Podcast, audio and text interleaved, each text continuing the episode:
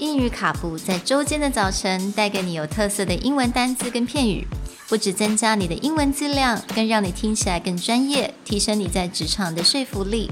英语卡布早晨一杯知识加倍，English cappuccino, your morning cup of knowledge. Good morning, everyone. Good morning. And welcome to English Cappuccino, episode 18.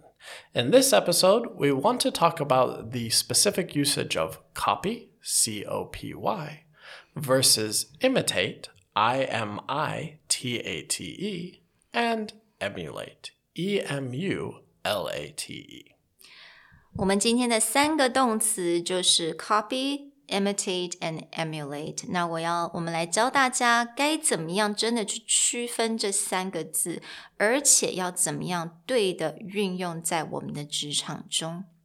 All right, so let's just begin with the baseline copy. Copy is something most people already know in terms of your computer. Copy, mm. paste. Can you go make me a copy? Mm-hmm. Uh, I have a copy of that on my desk. Mm. 所以 copy 我相信大家应该都嗯都知道，因为它就是复制的意思嘛。那它我们常常在职场当中都把它用在，you know I need to make a copy，我必须要复制呃去印一份什么样的 file，or I have a copy of some certain document with me on my desk. Right.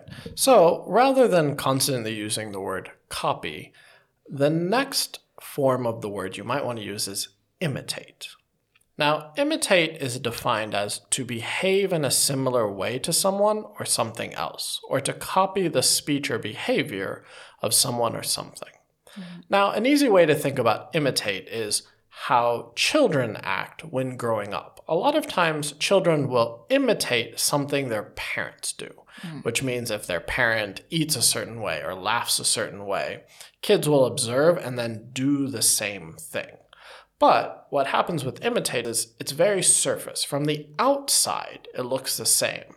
But that internal motivation or that internal reasoning for acting or doing something a certain way is not there.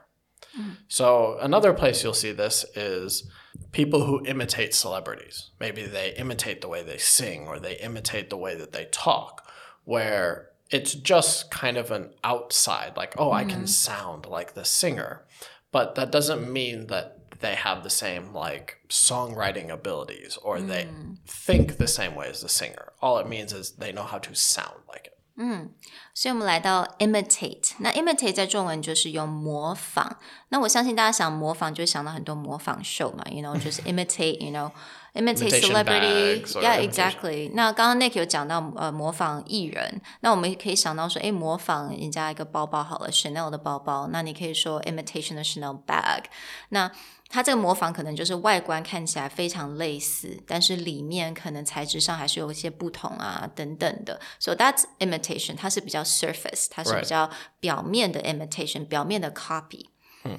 So, what about the third word, which is emulate? So, emulate is defined as to copy someone's behavior or try to be like someone else because you admire or respect the person. Mm-hmm. Emulation would be sort of the reverse of imitation. You don't actually do exactly the same things as a person. You just take the lessons or behaviors that you really like and you try and put it into your own personal version. Mm-hmm.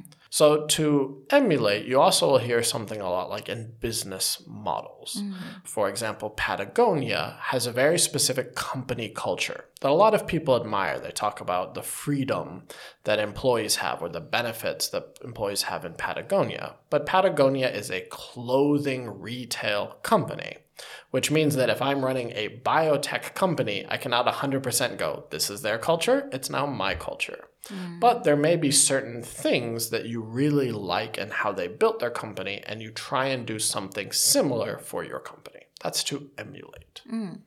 So emulate 也就是最后一个，就是它中文的 definition 就是效仿。那 emulate 它跟 imitate 一个很大的不同的地方，就是当你特别喜欢什么样子的 business model，或你特别的尊敬某一个人的时候，你想要去效仿人家，所以你不只是你不是完全很层面的，就是把它一个一些东西拿过来 copy，而是你把它你喜欢的那特别那几点，for example，you know，刚刚 Nick 所讲到一个 business culture 或者是 business model。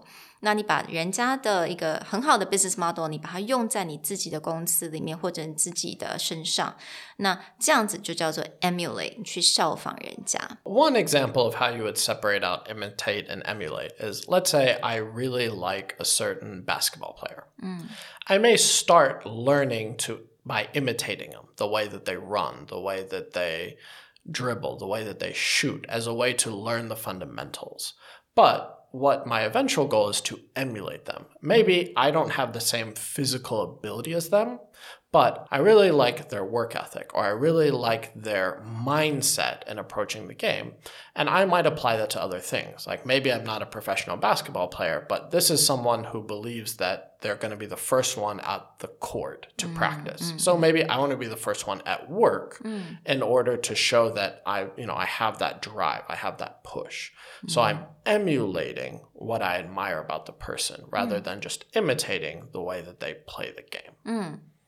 Mm. 所以换句话来讲，就是你呃，与其说你完全模仿一一个人他做什么事情，就算你可能是你非常的尊敬某一个 basketball player，那他你不用去模仿人家，因为毕竟我也不是 basketball player，it's impossible for me to be a basketball player。但是我可以去效仿他的一些他的作息呀、啊，或者是他做事情都很认真的态度。You know, I can take that into my line of work and I use that, you know, every day you know, maybe I show up in the office early. 我每天第一个来到公司，打开灯准备。You know, that would be emulating.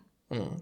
And for anyone out there in the startup world, this would be a really good place to separate out copy, imitate, and emulate when you talk mm. about business model. Mm. A lot of people, it's like, oh, I've just copied this famous company's business model. And often investors will be like, well how does that work mm. for your company the, you know they have way more money way more people how do the fundamentals of this work for you and that's because they're worried you're imitating but you don't understand the business model mm. so what you would want to impress upon investors is you want to emulate mm. like here's a really good quality business model here are the fundamental things that are i think are really mm. important or we can use and here's how i emulate or put mm. them into my company's business model 所以在职场当中，我们会尽可能的，我们都要用 emulate 这个字，或者是我们要做效仿这动作，而不是 copy。因为有的时候我们讲 copy，在职场当中，在简报啊，跟你有讨论事情的时候，copy 不是一个非常正面的字，